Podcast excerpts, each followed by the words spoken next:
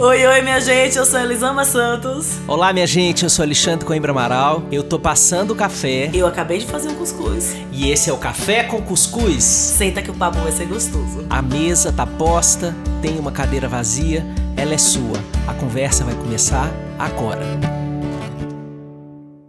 Olá, olá, minha gente querida! Bem-vindas, bem-vindos e bem-vindes, se você é do tipo que fala todes para este café com cuscuz, que é com cachos. É café com cuscuz e cachos, porque a nossa convidada é uma psicanalista cacheada, sabe? Que faz você virar os seus cachos do avesso, virar a sua cabeça do avesso, com poucas palavras lacanianas, sempre precisas, misturadas com um caldo de cultura pop ela tem um prazer inenarrável em me perguntar como assim você não sabe quem é fulana, o que é isso, o que é aquilo. Ai, que maldade. É, é um dos prazeres, é um dos gozos lacanianos da vida desta mulher, minha amiga Fernanda Lopes está aqui comigo e com essa outra joia rara, Elisama. Boa tarde, Elisama. Boa! Fê, que prazer ter você aqui. Se apresenta para a galera.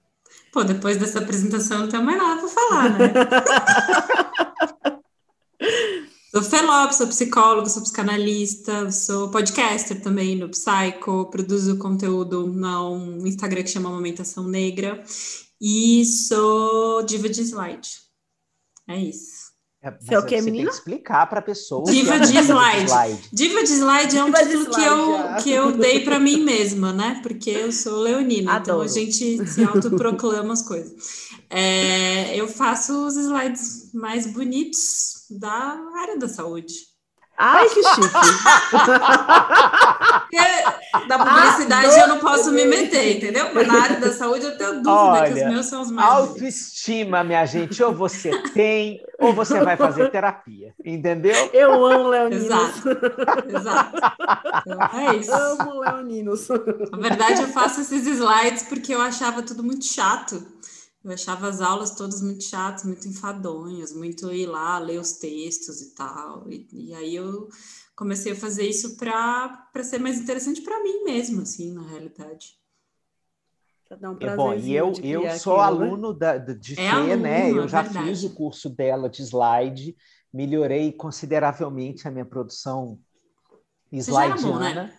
Ah, mas você me deu régua e compasso, né? e aí é, Fê, é, entre tantas coisas que ela falou aí, né, Fê é uma pessoa que, é, a meu ver, ela está construindo muitas pontes. Ela é uma pessoa dessas pontes da vida. Sabe, onde há muros, ela faz pontes. Onde não é possível falar, ela inventa palavras. Onde não é possível conversar, ela inventa diálogos ela vai construindo pontes entre as áreas que não pareciam se conversar, né? Então a fé é dessas pessoas que estão aí para questionar alguns cânones da ciência tradicional psi é, e, e, faz isso de uma forma muito divertida, inclusive muito leve. É, então, depois desse episódio, sigam Felopes se vocês já não são devotos Sim. de Felopes, como nós dois, e aí vocês podem seguir Felopes para vocês entenderem do que ela é capaz. Mas, Elisama, só hum. dizendo para as pessoas que a gente normalmente conversa antes do episódio começar, esse nós estamos com a agenda bem apertada, a gente nem conversou antes sobre o que vai acontecer. Então, então se já é improvisado, agora então a gente está em outro nível. Sim. Eu adoro improviso. Eu adoro improviso, coisa que eu amo. Acabamos fazer, de chegar em um outro nível. É isso. Então puxa o carro aí, Elisama. Fê, esses dias eu estava vendo um post teu sobre a Carol Conká. Hum. E esse novo visual meio Cinderela dela. Sim.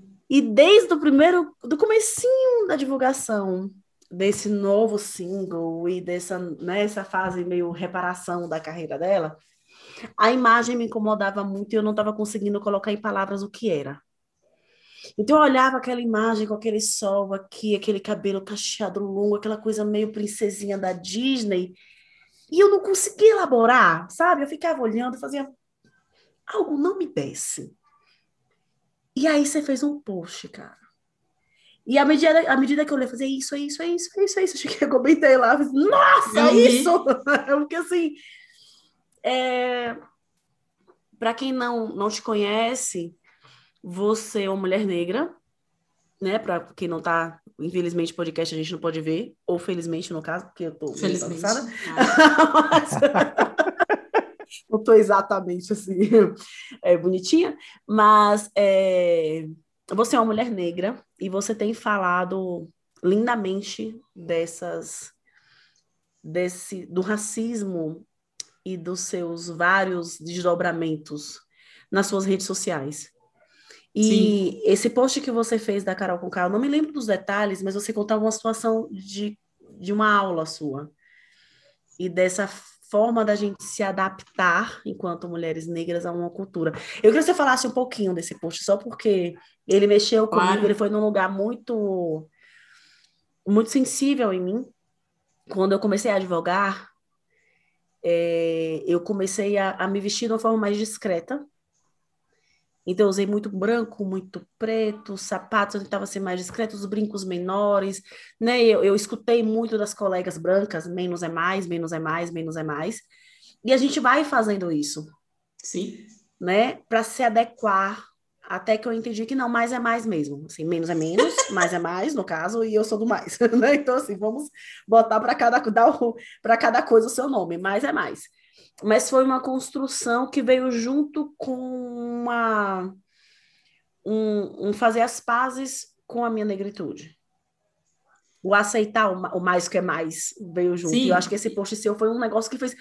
Nossa, mas veio de um filme na cabeça, sabe? Ah, e, e, você sabe, você falando isso, eu fiquei pensando numa coisa que aconteceu hoje, assim, o Xande me pediu uma foto para o episódio. Aí eu mandei a foto, que é a foto que está no Instagram, que é a única foto profissional que eu tenho. E aí eu mandei, tem a foto psicanalista, aí eu mandei as outras, tem as biscoiteiras, e mandei duas fotos. É, porque acho que tem essa coisa do dress code, sabe? Que é muito atravessado pela questão da branquitude. O que tem nesse post é essa conversa, né? Eu nunca estudei nada que não me atravessasse pelo estômago. Assim, isso é uma coisa que hoje eu tenho muito mais claro é, do que eu tinha, sei lá, 20 anos atrás, quando eu comecei a fazer psicologia. Então, todos os temas que eu debati, que eu resolvi pesquisar, que me encantaram, tinham a ver comigo, tinham a ver com coisas que me impactavam de algum jeito. Então, sei lá, é, eu acho que quando eu comecei na faculdade com estudando transtornos alimentares, eu já estava querendo estudar esse negócio que eu falei da Carol Conká. Mas eu não fazia ideia que era disso que eu estava falando né? Então, porque o que eu, o que eu tava. Quando eu vi a Carol Conká, eu fiquei pensando, nossa, quem será que é essa assessora de imagem, né? Quem será que são as pessoas que estão assessorando, que estão por trás dessa mudança aqui? Porque ficou uma coisa doce, assim, né? E esse doce é esse doce ele é embranquecido, né? Assim, a gente vai pensar que ficou uma coisa doce, só isso já é uma fala bem racista, se a gente for pensar, né? Então, o que aconteceu foi o seguinte: eu fui começar, eu comecei a pensar nessas questões raciais depois dessa aula. Na verdade, nem sei se foi depois dessa aula, eu já tinha esse, esse questionamento e tal. E aí, nessa, nessa aula, o que aconteceu foi: eu fui agredida por uma aluna né, agredida não não no sentido frontal assim de alguém ter vindo e falado preta macaca nada disso mas de uma aluna que queria eu brinquei depois desse episódio que ninguém chega no show da Beyoncé e vai no palco dela certo? Ninguém vai tipo o que aconteceu nesse dia da aula foi algo parecido assim eu tô ali dando a aula e a pessoa chega e se coloca na minha frente e vai dar aula no meu lugar dizendo que o que eu tô falando tá errado. Caraca então, eu sei, meu, eu não subo no palco da Beyoncé durante o show dela, cara. Eu posso não ter gostado da música, mas eu fico sentada. Né? Então, é, teve isso. Na hora eu não entendi que aquilo tinha sido uma coisa racista e, e que tinha acontecido comigo por eu ser a única professora negra. A aluna me dá uma.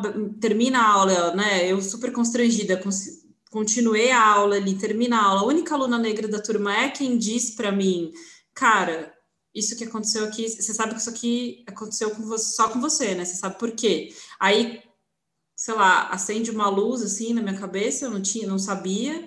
E por mais que eu já debatesse isso, já tivesse estudado racismo estrutural, já vinha de uma discussão ainda muito inicial desse assunto, eu saí dessa aula convicta de que o que tinha acontecido era porque eu estava vestida do jeito que eu estava vestida.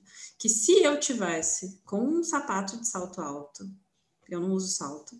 É, se eu tivesse com Christian Louboutin, que é um sapato que custa mais de mil reais, cara, eu ia botar respeito onde eu tivesse. Ninguém ia ter coragem de fazer isso comigo.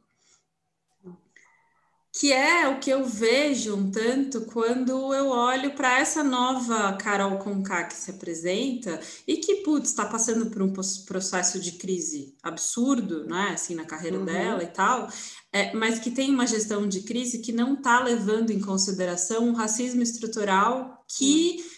Atravessou os 97% da votação Sim. dela, o histórico nos Big Brothers do mundo inteiro, né? É, não é que, tipo, ah, você não deveria pintar seu cabelo de loiro, você não deveria adequar sua imagem, não é isso. Mas não está enfrentando esse muro que ele é esse que você falou, esse menos que é mais, esse mais não apaga, você vai ser preta onde você for. não importa exato, a roupa que você colocar, o cabelo que você colocar, você vai ser preta. Você e em sendo preta. preta, você vai ser vista. Em sendo vista, o teu erro sempre vai valer mais que o do outro coleguinha. Sempre. Ó, você falou da, da, da, marca do sapato?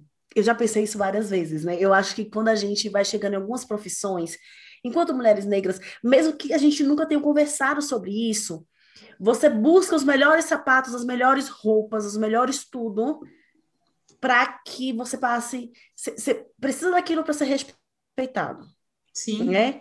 Dia desses eu conversei com, eu estava conversando com uma pessoa muito querida, e ela jura de pé junto que o racismo não existe, sabe? Que é aquela pessoa bem bolsominion, mas é uma pessoa da, daquelas que você não dá para romper totalmente. Uhum. Por, por, pela estrutura dos laços. Enfim, e essa pessoa contando que quando ela viaja de, de avião, ela põe terno. Ele põe terno. Para que ele seja respeitado. Ele é um homem negro. E ele não que consegue coisa, entender que ele só faz isso porque ele é um homem negro. Ele não consegue entender que ele só faz isso porque ele é um homem negro. Então, por muito tempo, eu, eu, eu, usei isso e teve uma cena que me marcou muito. A minha coordenadora do escritório que eu trabalhava, ela era uma mulher loira. E uhum. eu tinha achado uma bolsa falsificada da Vitor Hugo, assim, aquela bolsa linda, com cara de super original. E eu fiz, nossa, eu vi uma bolsa super com vontade de comprar e essa e tal, mas eu não sei se é original, se não é. Aí ela pegou a bolsa que ela tava e. Não, e aí eu falei dessa bolsa, fiz, nossa, eu vi uma moça usando lá no juizado, que era o lugar que eu trabalhava, e, eu, e era um original de tal marca. E ela, nossa, mas era falsa, certeza que era falsa. Aí eu falei, não, eu acho que era original, a bolsa muito bonita. E aí ela olhou para mim e fez assim: me diga, se você me ver com a bolsa, você vai achar que a minha bolsa é falsa? Não importa o que eu botar, vai ter cara de original. E aí, naquele dia, eu, eu fiquei com tanta raiva, sabe? E eu não, não reagi por como vários preconceitos racismos que a gente vive na nossa vida que a gente não, não... É tão chocante que depois que você chega em casa, você passa o tempo digerindo para você entender. É sério que é racismo? Assim, é tão absurdo, sabe? Porque tem um, um congelamento da violência, Sim. né? Você que trampa com violência sabe disso mais do que eu, tá? Tipo, tem um congelamento ali da violência. Por isso que eu fico pensando que a questão não é a Carol não não tá enfrentando isso, mas também não tem ninguém próximo ali para fazer essa nomeação do que, que significa essa nova imagem que ela decide adotar e que ou que decidem por ela que ela deve, deve adotar. O que que ela o que, que isso vai representar né? Porque ali na cena que aconteceu comigo na aula se essa aluna não tivesse falado isso para mim talvez eu contando para outra pessoa preta que fosse letrada em questões raciais ela me dissesse mano o que rolou ali cara foi racismo Por isso que você saiu ficou tão abalada.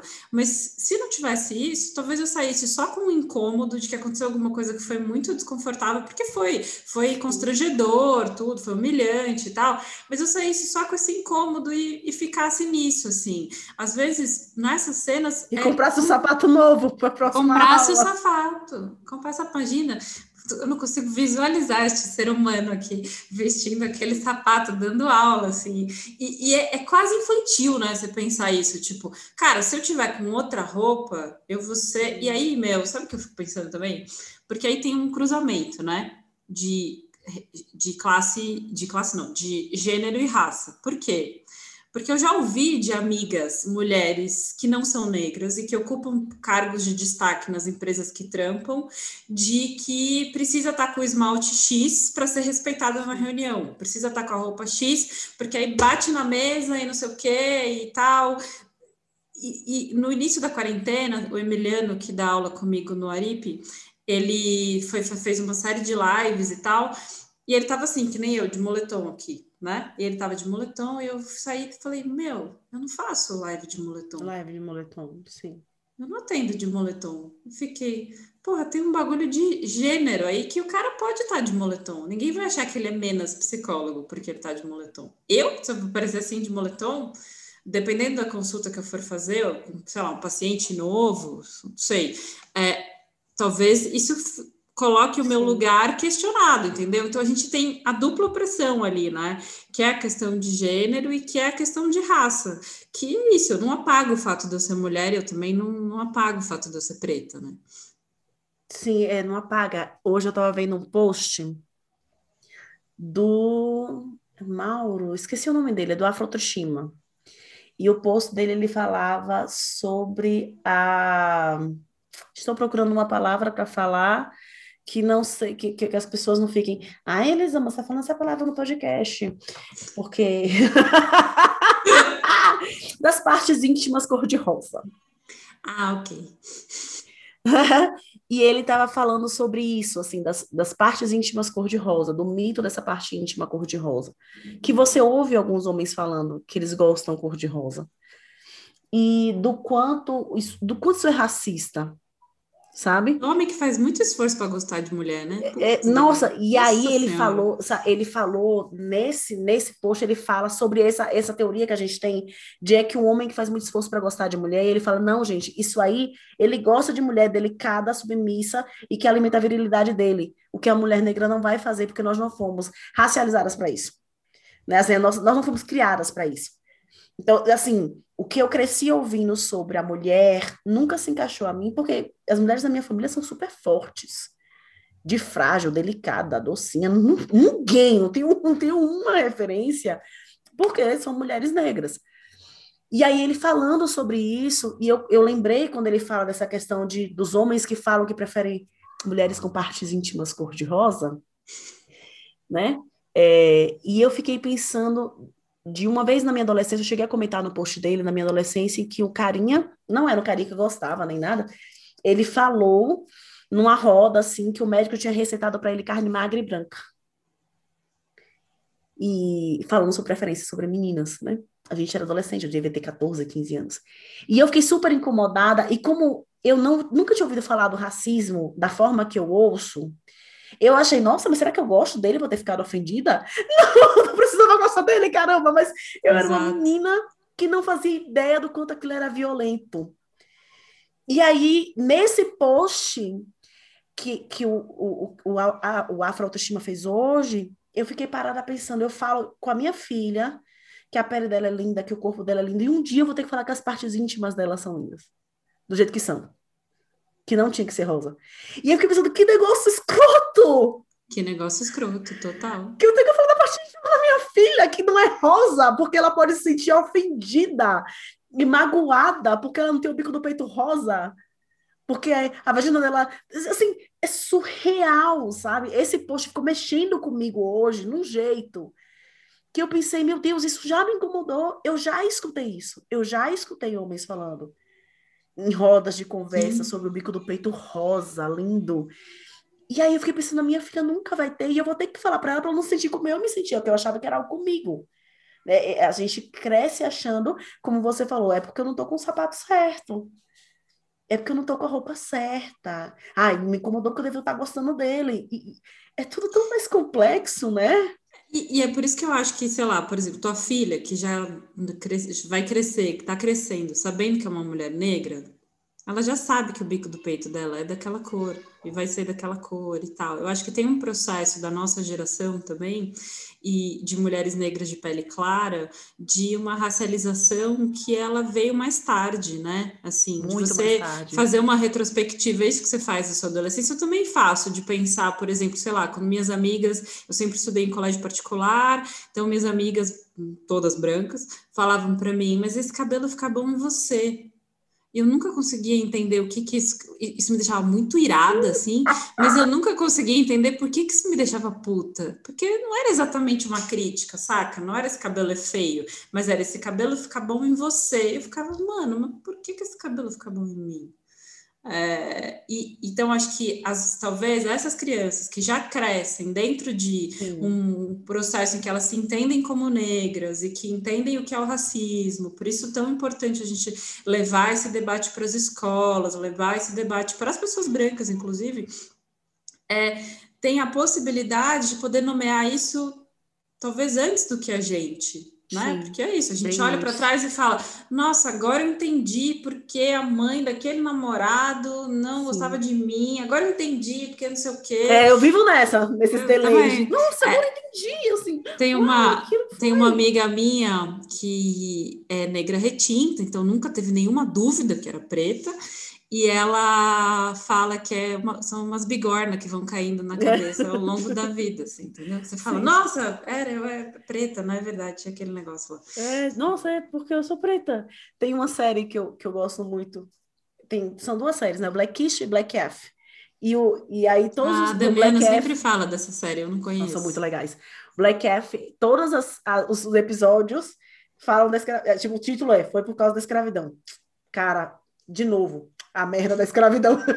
e assim, e aí no final das contas é isso, assim, esse processo escrotíssimo mexeu com a gente em lugares tão profundos, e aí eu volto para ter que falar assim: olha, eu posso saber quando eu penso da cor que ele é. Assim, olha que negócio que foi na nossa intimidade de um jeito tão profundo. É que não é que o cara gosta da partes íntimas cor-de-rosa. É que o cara entende que parte íntima só é cor-de-rosa. A gente naturaliza Sim. que é, xereca é rosa, desculpa, vocês podiam falar. É cor-de-rosa, saca? É, a mesma coisa o peito. Pensa, quando a gente começou, eu e a Tia o projeto da amamentação negra, tinha, tem, tinha e tem ainda muito essa ideia, porque o cara, a galera aprende sobre aleitamento materno no peito rosinha.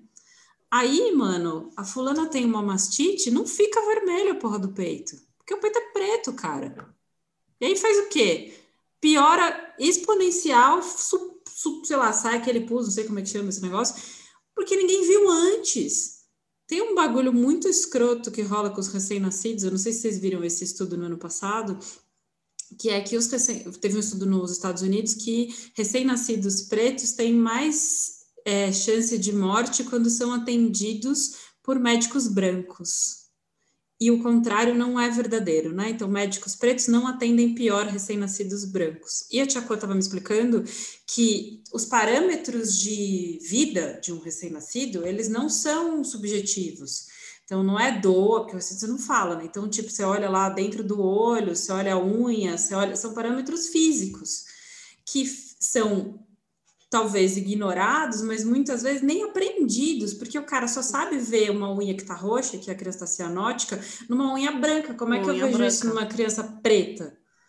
Sim. Então, tem todo um aprendizado que faz de conta que esse tipo de corpo, ele é a norma, que faz a gente correr risco de vida, é isso que acontece, Sim. né? É, e, e, que é essa coisa de um racismo que não tem a ver com gostar ou não gostar de gente preta, né? Tem a ver com isso que passa na entrelinha, que diz Sim. que, sei lá, peito é rosa, que xereca é rosa, que é, é isso. É, é, essa é a normalidade. isso é o normal, o resto isso. é anormal. Isso. E tudo que Os a gente outros. quer na vida é ser normal. Então, né? A gente aprende a querer ser normal. Comprar a bolsa, Exatamente, eu estou lendo o Marcados, que é um livro que conta a história do racismo nos Estados Unidos. Hum, e a, a, a, escrita dele é genial, Fê. Você vai adorar, porque ele, ele é irônico, ele faz piada no meio do livro. Vocês estão, vocês estão aqui comigo ainda, né? Peraí que eu vou contar, acabar de contar o que aconteceu aqui. Tipo assim, é muito genial. E aí ele fala assim: liberaram os negros, e, né, liberaram, entre aspas, e aí para a gente te aceitar, se comporte o máximo com o branco possível, para que os brancos não se incomodem com a sua presença. Presença. Então, sejam mais invisível, fiquem mais em silêncio, vista as roupas mais discretas, se, desapareça para que o branco não sinta um incômodo da tua presença, do diferente Exato. perto dele.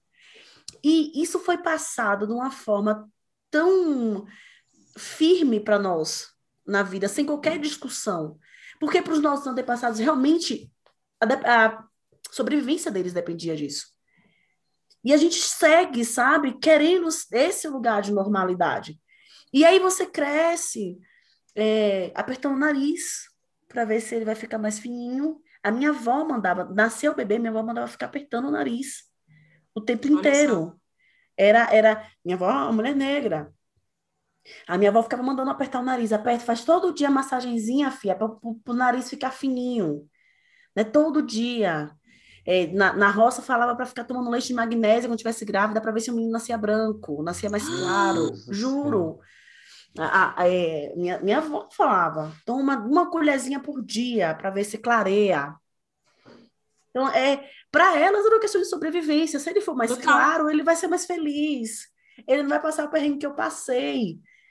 E a gente vai passando essas crenças, essas, essas convicções de uma forma tão enraizada na nossa história, tão presa, enraizada, que é, é difícil você questionar, sabe? Tem coisas que você simplesmente não pensa, tipo, o lance do peito rosa foi algo que eu nem pensava, não lembrava que tinha essa, mais uma das milhares de facetas escrotíssimas no racismo. Aí eu vi esse post hoje, e aí veio as, as bigornas, só pum, pum, pum, pum, na minha cabeça, de situações da, da parada do peito rosa. E eu fiquei, caraca, assim, sabe aquela coisa de era racismo, assim? É isso, você fala, nossa, era racismo. Então foi é. isso. É. Gente, então eu posso fazer uma pergunta aqui, é, assistindo a conversa de vocês, que é assim. Eu estou aqui com duas mulheres racializadas, estudiosas é, é, e construtoras de um diálogo para a transformação social. Mas ainda assim, é, a minha impressão que eu fico quando eu é, vejo vocês conversando é que ainda assim é importante para vocês duas esse exercício de confirmação de uma para outra das experiências racistas sutis. Por que, que eu estou dizendo isso? Porque é, é para deixar assinalado aqui, para quem estiver nos escutando, é, que quando a gente fala que isso é uma desconstrução que não vai levar é, pouco tempo, porque é estrutural, assim como é, as outras desconstruções que estão em curso na sociedade, mas o racismo sendo a pior, a mais profunda, a mais antiga, a mais fundante da cultura brasileira, é, isso exige o tempo inteiro esse olhar para dentro, para perceber como ele te atravessa, como ele atravessa os corpos negros, como é, a branquitude não vê que não vê, né? É, não vê que constrói preconceito, é, mas aqui eu chego a me emocionar com é, a qualidade dessa conversa no sentido do que ela promove para vocês. Mais do que para quem está nos escutando também. Mas tem, uma, tem algo que acontece aqui entre vocês duas que tem a ver com a confirmação identitária. É um exagero meu pensar isso? Não, acho que tem uma, um lance de uma cumplicidade, né? Assim, que acontece desde quando você vai, não sei como é que é para você, Elisama, mas quando você vai num lugar e você bate o olho, tem uma outra pessoa preta nesse espaço, e tem uma, essa outra coisa, porque assim, se você ouve, se eu ouço, é, não gosto de você porque você é negra, não vou sair com você porque você é negra, acho seu cabelo cabelo de bombril, é, qualquer coisa dentro dos clichês, eu não tenho dúvida que isso é racismo e que isso é violento. Não tenho a menor dúvida. Agora, essas histórias que a gente está contando, elas são histórias muito mais sutis, né? Elas têm ali uma finesse na construção da violência, assim, que você precisa pegar ela nas entrelinhas. Às vezes, as, claro que você vai se construindo e sacando que nem tá tão assim na entrelinha. Mas sei lá, se você fala para um grupo, você está num grupo de pessoas brancas e aconteceu alguma coisa, você comenta, às vezes a pessoa não percebeu. Ela vai dizer, ai, será que falou isso? Acho que nem foi isso, vai. Sabe uma coisa bem. É, me veio aqui agora, Associação Livre Absolutamente. Sabe quando a pessoa conta que, que sofreu um abuso para pai, para mãe, e aí o pai e a mãe falam, ai, será? Será que você não está viajando? Que foi isso? E aí você também fica na dúvida se foi mesmo. Sim, porque, sei lá, sim. de repente não foi. De repente eu que estou viajando, de repente, sei lá, eu que estava com a roupa errada mesmo. Eu que falei num tom escroto na aula e preciso melhorar meu tom. Eu que. E aí você sim. já fica na. Na hora que você encontra alguém que não necessariamente é uma pessoa negra, mas que está letrado no assunto e que entende daquilo que aconteceu, a pessoa te nomeia, você parece que tipo, caiu não tem Sim. mais como você não ver, né? Eu acho, nossa, é exatamente essa sensação, Fê. Eu acho que o nosso mecanismo de defesa mesmo, a gente quer acreditar que o mundo não é tão bosta assim, cara, sabe? Você quer acreditar que é algo que você pode fazer para melhorar. Você quer Total. acreditar que é algo que você pode fazer para que aquilo não se repita. Então, Total. o nosso primeiro mecanismo vai ser esse, de pensar, nossa, minha roupa não tá legal hoje. Nossa, eu devo ter falado um tom a mais. Ou então, nossa, eu, tô, eu tô lendo tanto sobre racismo que eu já tô vendo coisa onde não existe. Tô, né? o nosso... tô num afro-surto aqui. Tô num afro-surto. tô num afro-surto. é, às vezes a gente tá mesmo, acontece. Mas... então, então, e assim, às vezes, a gente queria que fosse verdade mesmo. Eu queria que fosse minha roupa. Queria muito. Eu queria Nossa, minha roupa. Queria eu queria que fosse eu que falei demais, eu que vi coisa. Porque eu não Porque ligo. você. Isso. Eu não, eu não ligo que se dá ruim num lugar onde eu não queria estar. Ou com pessoas que eu não me importo. Agora, eu ligo muito quando isso dá ruim num lugar que você fala, porra, mano, até aqui, falei até tanto, aqui. bicho, pra estar tá aqui, e isso tá acontecendo aqui, o que, que eu faço agora? Eu finjo que eu não vi, porque gosto muito dessa pessoa, eu falo alguma coisa, porque pode dar muito certo, sei lá, pensei numa história aqui, uma vez uma amiga minha, recém-separada, fa tava falando, pré-pandemia, ah, mano, tá foda sair ali na Vila Madalena, cara, só tem cara com cara de bandido nas baladas. Eu engolia seco, assim, Passou um tempo, eu pensei, que faço com essa informação? Digo alguma coisa? Não digo? Fico quieta? Finge que não percebi, porque eu entendi que ela falou, nem se ligou do que ela falou. Aí fiquei remoendo aquilo, cara, pensando qual seria a melhor estratégia para falar, se eu mandava, o Alexandre sabe que eu sou bastante obsessiva, qual seria a melhor palavra para falar? Nananana. Aí, tá bom, falei. Aí ela falou, nossa, cara, que bosta que eu falei, desculpa. Acabou, pronto, você tem toda a razão. Às vezes dá mó certo, assim, sabe? De você poder falar e a pessoa ter abertura para te escutar. Eu acho que o que é duro é quando você não encontra essa abertura é, e aí você tá vivendo aquela sensação sozinha. Por isso que quando a gente se encontra, a gente compartilha essas paradas, que é Sim. tipo, nossa, foi comigo, comigo também. Não, não, não, não tem um julgamento de é. alguém te dizendo, não, nossa, esse. Ai, mas também não era. Ai, mas Ai, ela, ela não percebeu. É chata, cara. É. Aí ela não percebeu. Assim, a gente cresceu na sociedade racista, mal. né? Não fez por mal.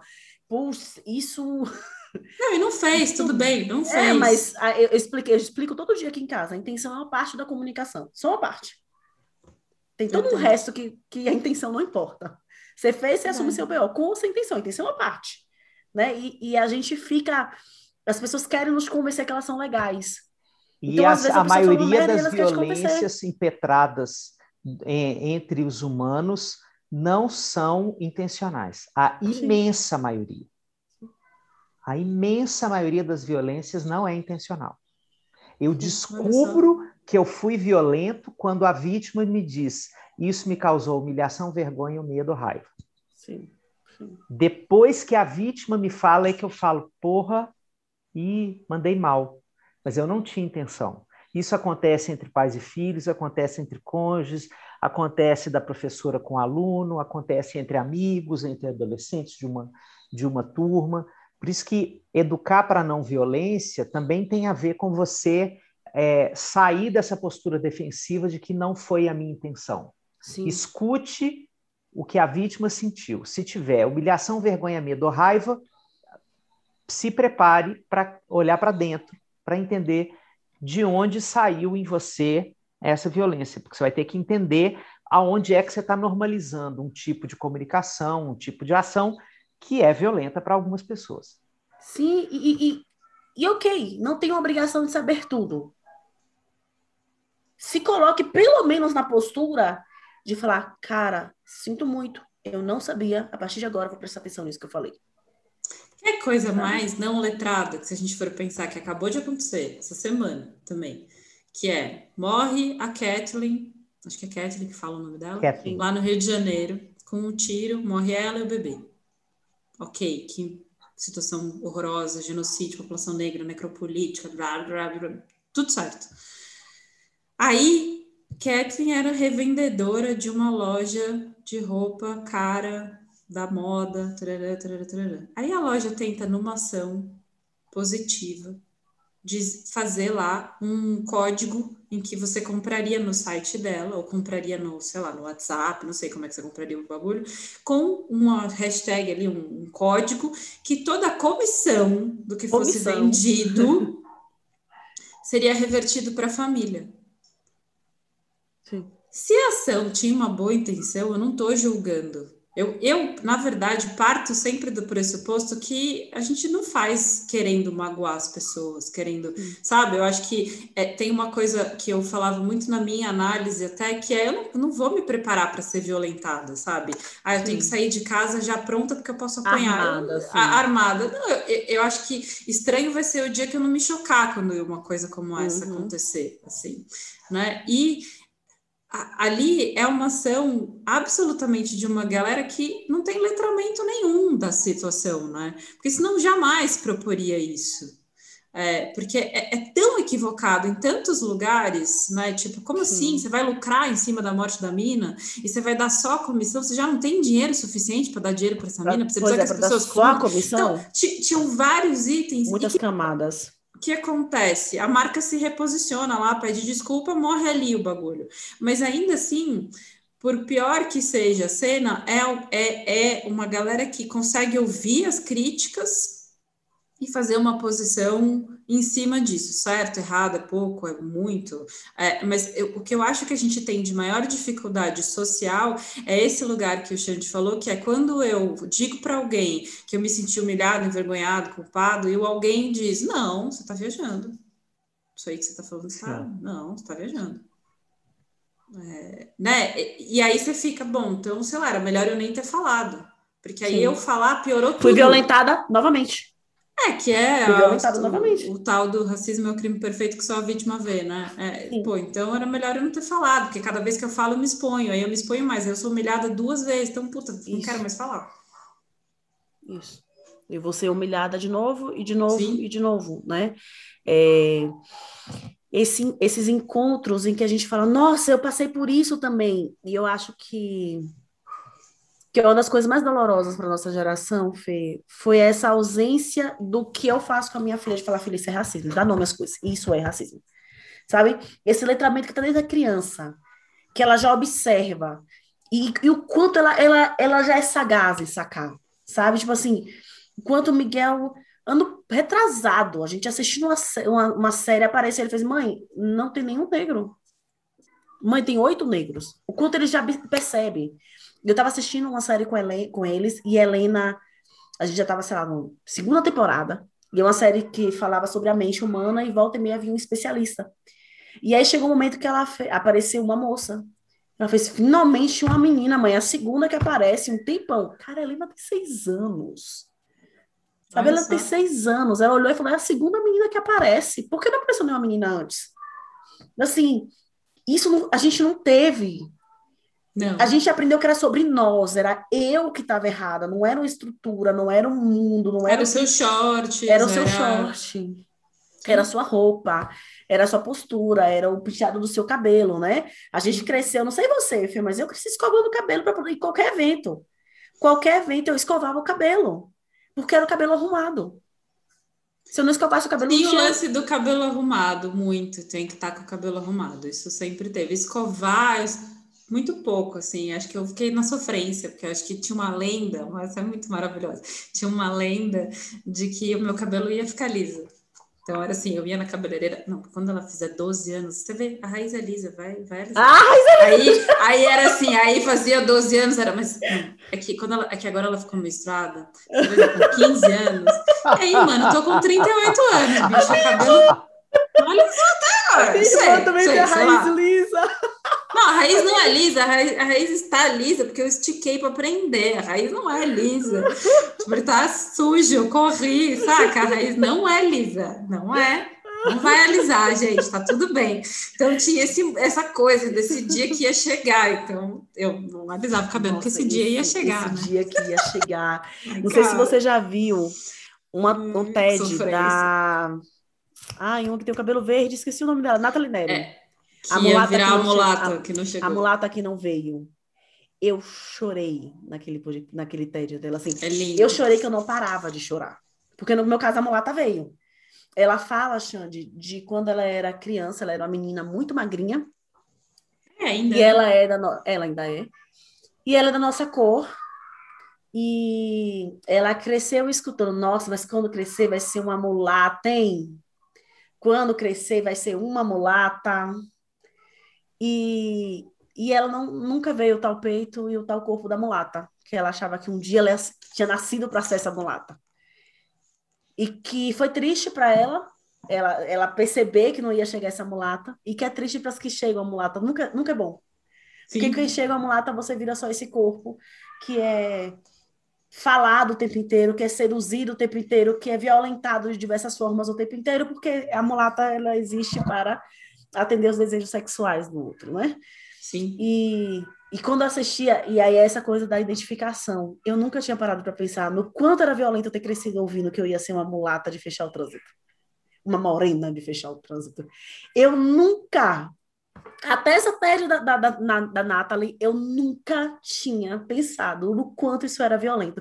E o quanto isso era normalizado. Os amigos do meu era um, pai. Era um elogio, né? Era um elogio. As pessoas mais velhas olhavam e faziam, mas vai ser uma mulata de fechar o trânsito. E aquilo era um elogio. Hoje eu chego a me arrepio do nível de violência que isso tem.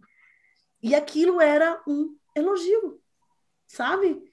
O quanto a gente. Para começar, é, é pedofílico, né? Sim. Para começar, assim, é, você ficar olhando para o corpo de uma criança e projetando um olhar erótico sobre ele Total. já é violento por si. Assim, por si, porque a criança recebe esse olhar pedofílico Total. na sim, hora ali, sim, real oficial, sim, né? Não, não precisa esperar chegar, assim, ela já está recebendo um olhar é, e às vezes a palavra, né, que chega até ela também, não é Sim. direcionado para o pai. Sim, que falam na nossa vem... frente. É, exatamente. Falam na nossa frente, falaram é. na nossa frente, né? Não sei se. Deve ter rolado com você, né, Fê? Sim. Eu acho que rolou com todas as meninas da nossa cor. Sim. Todas, acho sim. que 100%. Eu não sei se ainda acontece. Sim, e, e né? acho que, ah, sei lá, acho que na bolha que a gente vive não, menos, é. né? Porque já se sabe que não se fala disso, o que, quer, o que não quer dizer que não se pense sobre isso. Né? Acho que é, a gente também cria, acho que essa ideia que é isso que eu falo, de que isso vir de uma situação onde você imagina que vai vir, tá de boa. Isso vir da sua bolha é sempre muito mais chocante, Sim. assim, né? Então já se sabe que não se fala, aí vai se falar de outro jeito, de um jeito, sei lá, talvez não tão descarado, né? É, mas tem uma coisa que é dessa ideia da mulata, da morena, do para o trânsito, a cor do pecado, nossa, cor do pecado. Tinha uma novela né, tinha, da cor do pecado Sim. que quem fazia era a Thaís Araújo, era a Thaís. Né, protagonista. Ela era da cor do pecado e que é também numa tentativa de te retirar desse lugar de preta, né? Então você não é preta, Sim. você é mulata, morena, gata. Não, você não é que nem elas. Você não é que nem nossa, você não muito. é que nem elas. Você tá num lugar melhor. Esse lugar que você tá é melhor. E não, a gente aprende é a, a querer se contentar com aquilo, né? Como se fosse um, um, xingamento, né, cara? A pessoa dizer que você é preto, assim, então... Tipo... Ai, não, você não é negra, não, nem é, Deus, nem é. não. Você é morena, mas você não é preta, assim. Isso a gente cresceu, isso é muito a nossa geração, né? Acho que isso a gente cresceu ouvindo, porque nem era ser, ser negro era uma palavra assim, era te retirar desse lugar de, de de coisas ruins, né? Não me vem a palavra aqui. Era, você não tá junto com eles, assim, né? Tem um, um vídeo que eu amo muito que chama O Dia que é, o dia que o mundo descobriu que a Beyoncé é negra. É, que é uma sátira do Saturday Night Live. Ah, maravilhoso. A única coisa que não tem, não tem, não tá legendado, mas ele é muito maravilhoso. Que é a, é essa descoberta de que, caraca, Beyoncé não é branca né? A Beyoncé e eles tentando, tipo, porque como é que eu tenho um ídolo que é negro? Como é que é a mulher mais linda, poderosa, rica, do mundo? Então, que era nessa tentativa de retirar ela desse lugar. Você não é que nem eles. Eles são os drug dealers, eles são é, os traficantes, eles são... Não, você não tá no grupinho ah, dele. Você não. Você não, você é legal. Você é mó gata. Você é mó gata, sim, sou gata e sou preta, é isso aí. Isso. Sou gata preta psicanalista. Outra. é isso aí. Eu queria, você acabou tocando no que eu queria comentar. É, eu quero saber se vocês têm sentido diferença, é, espero que para melhor, é, no fato de vocês duas serem mulheres pretas influentes da área psi, é, falando não só sobre racismo, mas falando sobre todas as coisas que vocês falam e com que vocês trabalham, é, se vocês têm percebido diferenças é, na vinculação das pessoas a vocês, considerando a cor. Vai aí, Elisama. Então, no meu caso, tem uma parte do meu público que quando fala assim, diga uma mulher negra que você segue, Elisama, Elisama, Elisama, Elisama, Elisama, né? Que tem uma consciência que eu sou uma mulher negra e tem uma parte que fala, ai, mas eu não vejo a sua cor. Eu só vejo a maravilha, que é o teu trabalho. Ah. Eu não vejo a sua cor. Então, assim, tem uma galera que não vejo a cor. Porque no nosso caso de mulheres negras de pele clara, né, que nós não somos retintas, o escolher a hora que eu vou ver a cor dela, eu escolho, sabe? Tem hora que eu falo assim, ah, não, ela é muito inteligente. Então, assim, ela não, né? Você não é negra. Não, não vejo sua cor. Você não é negra, você é inteligente. Você é inteligente, exatamente. Então, eu acho que tem, para muita gente, eu já percebi essa pegada. Mas é, para mim é muito tenso, em diversos momentos, assim. Eu, eu fui convidada uma vez para dar uma palestra no, numa cidade do interior do Rio Grande do Sul. Eu perdi o sono durante umas três noites. Olha Quando só. eu pensava que eu ia para um lugar que só tinha louro do olho claro. Assim, aquele aquele medo de assim, o que é que vai acontecer? Assim, é fato, é 100% de certeza que eu vou sofrer racismo em algum momento. Sim. Vamos pensar em quais eu vou reagir, quais eu vou ficar calada. Assim, você vai preparar. Você sabe que sem a intenção, aquelas pessoas vão ser racistas com você de alguma forma. Sabe?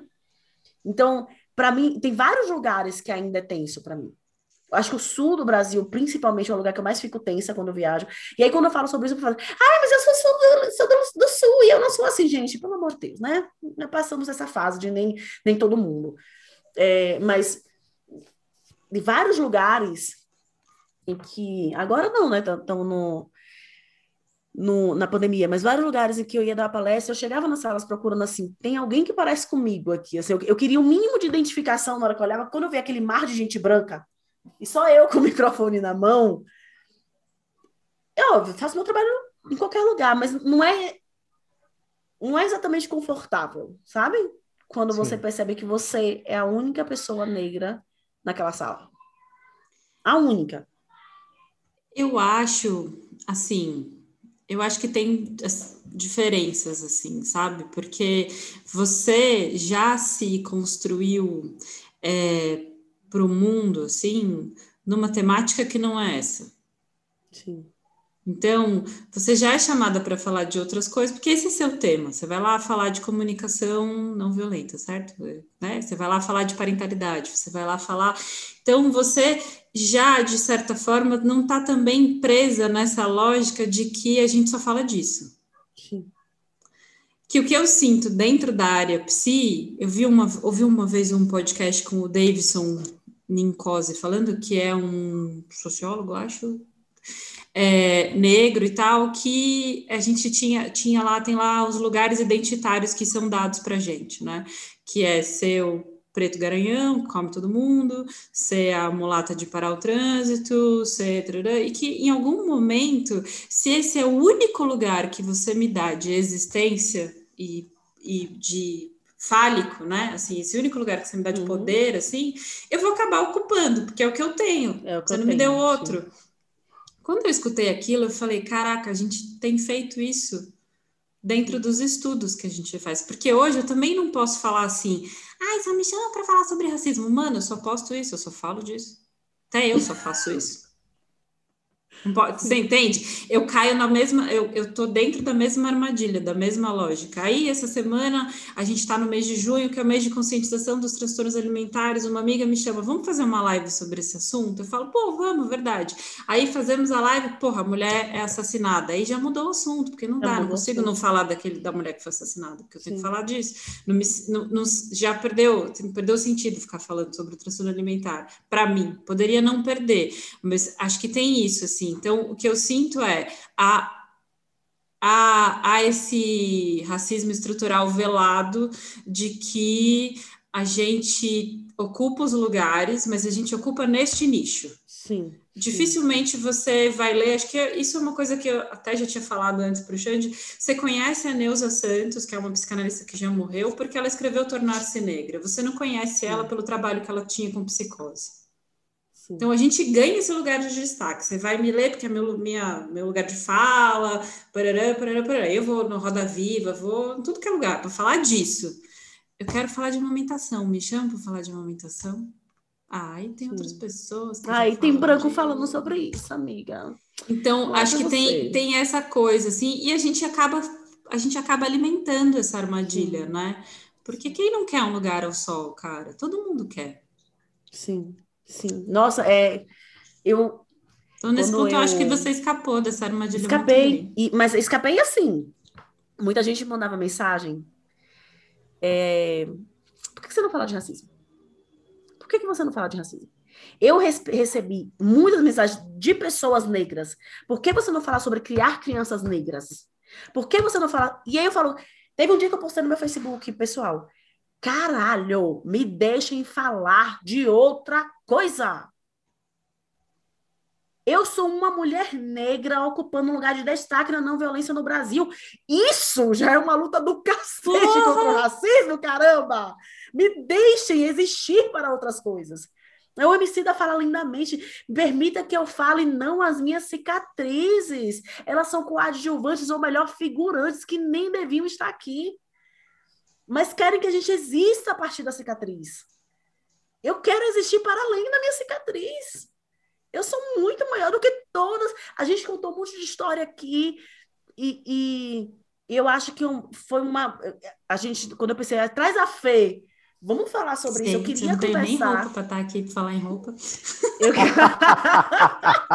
Precisamos eu dizer que a Fê está de moletom rosa.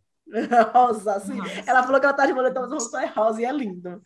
É, e, e, quando eu falei com o Xande, eu queria falar um pouco sobre essa sensação do teu post sobre a Carol Conká.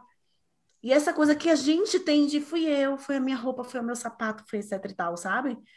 Mas é, tem uma genialidade na forma que você escreve que é sua, que não tem ah, nada obrigada. a ver com ela tem que falar sobre racismo sabe?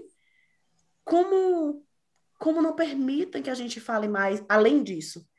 Então, acho que o convite para quem está ouvindo a gente, para a gente encerrando, é que enxergue os seus próprios racismos, os seus, a, a, grande maioria eu acho que é de pessoas brancas que escutam a gente, pelo menos pelos mensagens que eu recebo, para as pessoas negras que elas se enxerguem para além dessa chaga, porque nós somos muito maiores que isso. Sim. Sabe? Muito, muito, muito maiores, muito maiores. É, isso é só um, um pedacinho da nossa caminhada.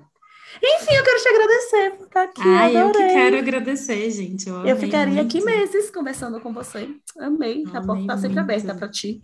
Ai, obrigada. Vamos virar melhores amigas, Xande.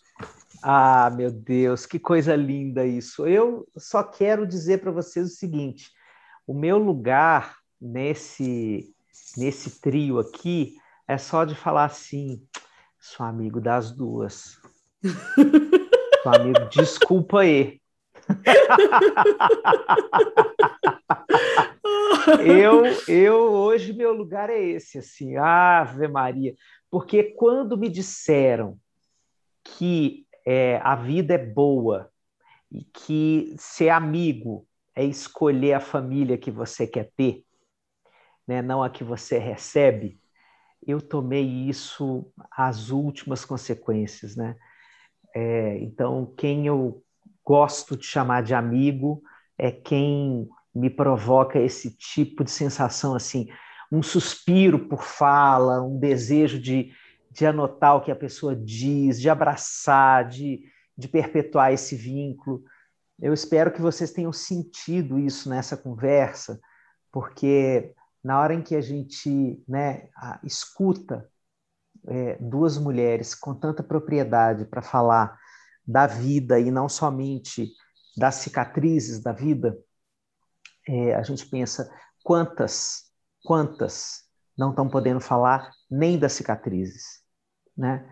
É, então acho que essa a reiteração desses temas aqui no nosso café com cuscuz, nas nossas práticas profissionais todas, essa é uma reiteração que eh, tem esse objetivo insistente, persistente, e a gente não vai descansar, porque a gente é operário desse mundo novo mesmo, e a gente vai continuar falando disso na repetição que isso for necessário.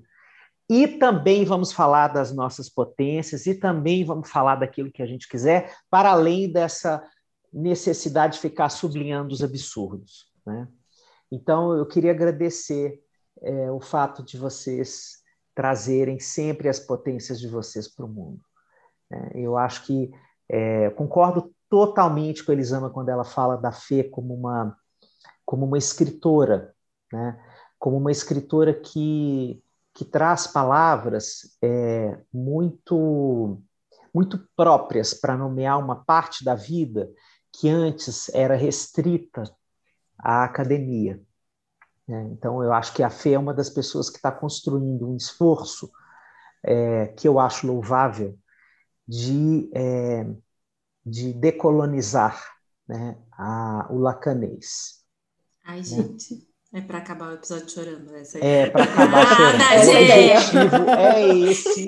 O, não é nem latente, é manifesto. Entendi, tá bom. Não tem mais nada para falar. Assim. Então, é, se vocês, minha gente, não entendem Lacan como eu, né? Nada. Se vocês se sentem diminuídos intelectualmente porque vocês não entendem Lacan, sigam Felopes, porque ela Segue vai lá. apoiar vocês, ela vai pegar vocês pela mão e vai fazer você não se sentir menos, porque ela vai te explicar com outras palavras. Você vai falar assim: é isso! É isso! Maria, que ninguém nunca disse? Ah, vou sentar do seu lado e falar: cara, nem Lacan entendeu Lacan, tá tudo certo.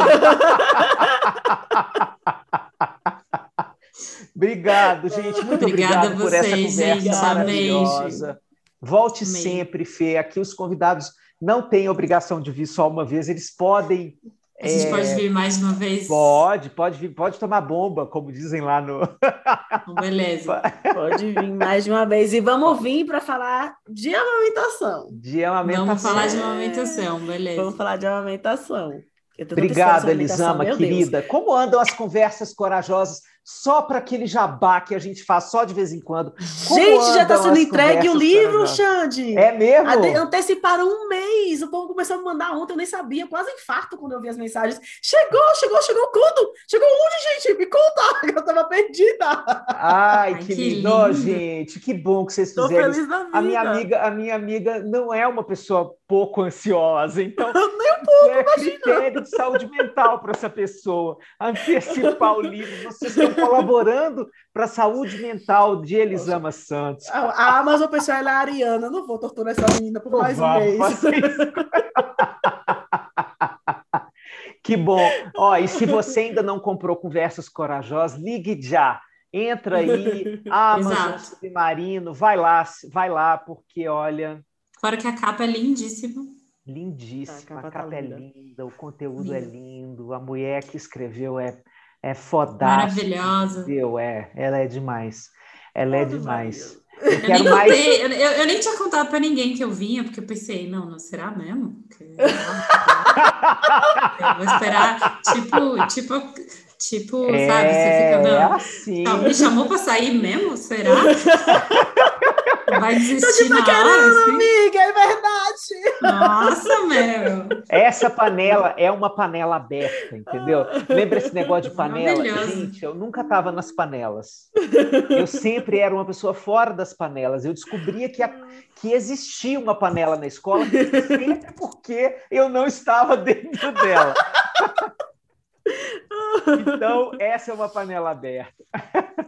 Volte sempre, Fê. E você que está nos escutando, que sentou aqui na mesa do Café com Cuscuz, volte, maratone, indique, compartilhe, conte, espalhe a boa nova aos gentios. Tem Café com Cuscuz sempre, sempre te esperando, sempre, sempre, sempre. Esse podcast que vai conversar de coisas com a coragem de Elisama Santos, entende? A coragem de Elisama Santos para levar a vida e para conversar inunda esta tela do lado de cá e a gente conversa sobre os temas que a gente é, releva na nossa sociedade e que eu tenho certeza que são importantes para vocês também. Até semana que vem. Beijo, gente. Tchau, tchau. tchau. Beijo, gente.